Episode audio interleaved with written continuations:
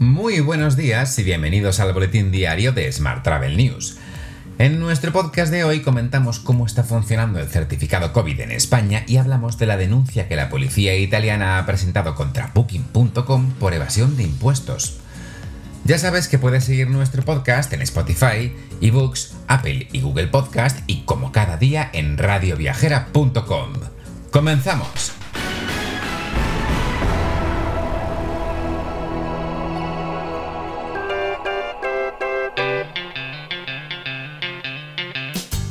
El secretario general de Salud Digital, Información e Innovación del Ministerio de Sanidad, Alfredo González, ha informado de que España ha gestionado hasta la fecha 1.752 certificados COVID digital europeo. Lo ha hecho a través de la aplicación Spain Travel Health, que deben utilizar todos los viajeros que lleguen a España.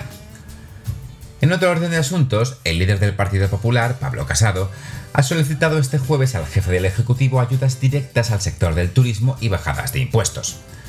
Además, ha expresado su rechazo contra la contrarreforma laboral que, a su entender, pretende el gobierno de coalición de PSOE y Unidas Podemos.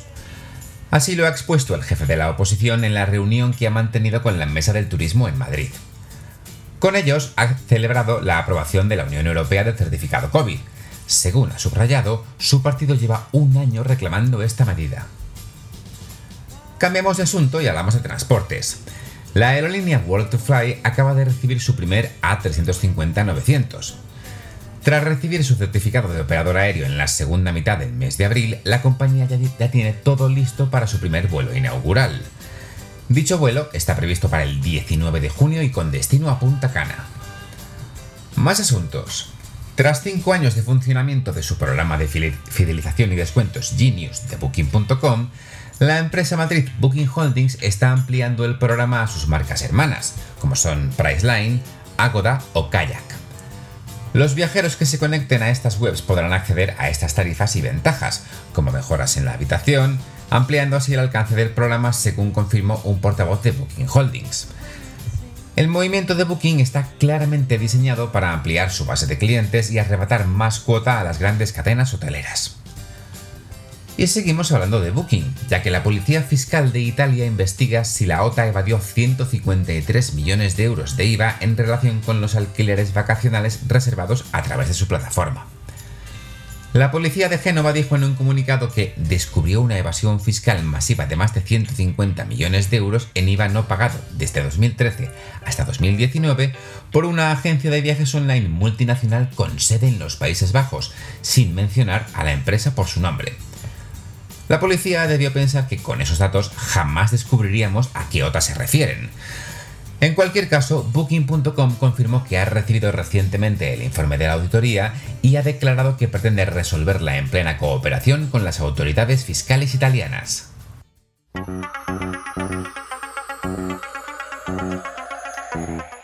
En la información sobre transporte te cuento que la iniciativa Taxi as a Service busca que al menos mil taxis de Madrid funcionen con hidrógeno verde en 2026. Tal y como leemos hoy en smartcity.es, el proyecto cuenta con una inversión de más de 100 millones de euros para el desarrollo de la infraestructura necesaria y la adquisición de los automóviles. Se calcula que los primeros taxis de hidrógeno renovable entrarán en circulación en Madrid en el año 2022. Además, está previsto alcanzar la cifra de 1.000 vehículos en 2026 de manera progresiva. Y también te cuento que Apple ha fichado al impulsor de los BMW i3 e i8 para reforzar su proyecto del coche eléctrico. Apple confirma así el fichaje de Ulrich Kranz, uno de los impulsores de la visión eléctrica de BMW. Trabajará en el coche eléctrico de Apple, mejor conocido como Apple Car.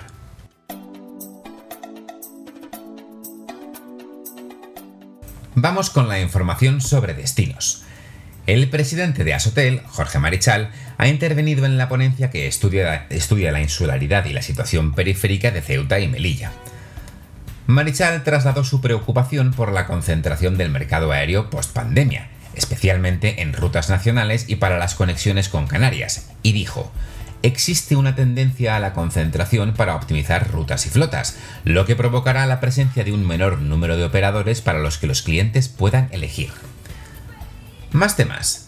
La presidenta del Gobierno Balear, Francina Armengol, ha declarado este jueves la apuesta por la digitalización del sector empresarial balear como una de las claves para conseguir un turismo seguro en la comunidad autónoma.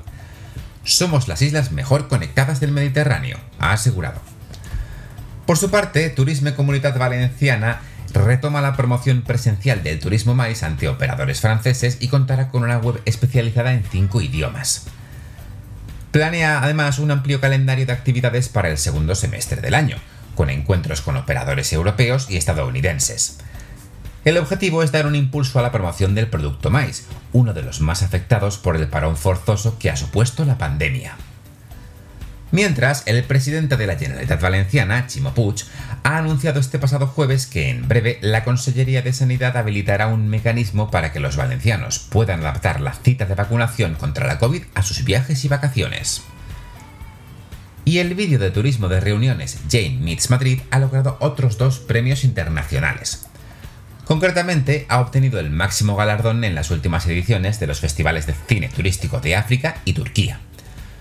En línea con algunos de los principales ejes del plan estratégico de turismo, el vídeo recrea la visita de inspección de una agencia a Madrid, su experiencia en la organización y la celebración con éxito de su evento en la ciudad.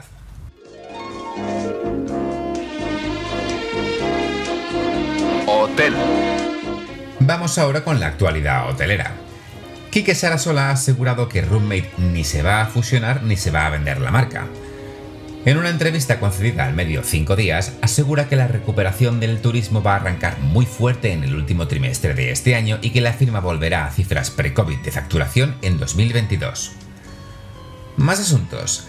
El vicepresidente ejecutivo y consejero delegado de Meliá Hotels International, Gabriel Escarrer Jaume, ha asegurado este jueves que, de seguir la tendencia positiva de las últimas semanas, la superación de esta crisis y el inicio de la consistente recuperación serán en el segundo semestre de este año.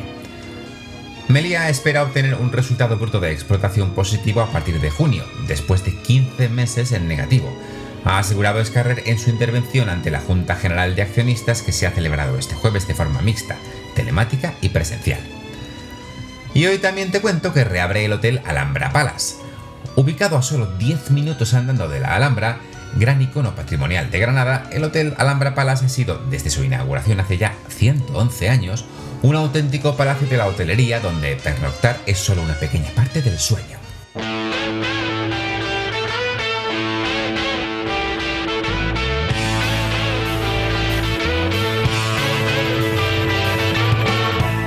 Un crucero con temática de Friends planea zarpar en 2022.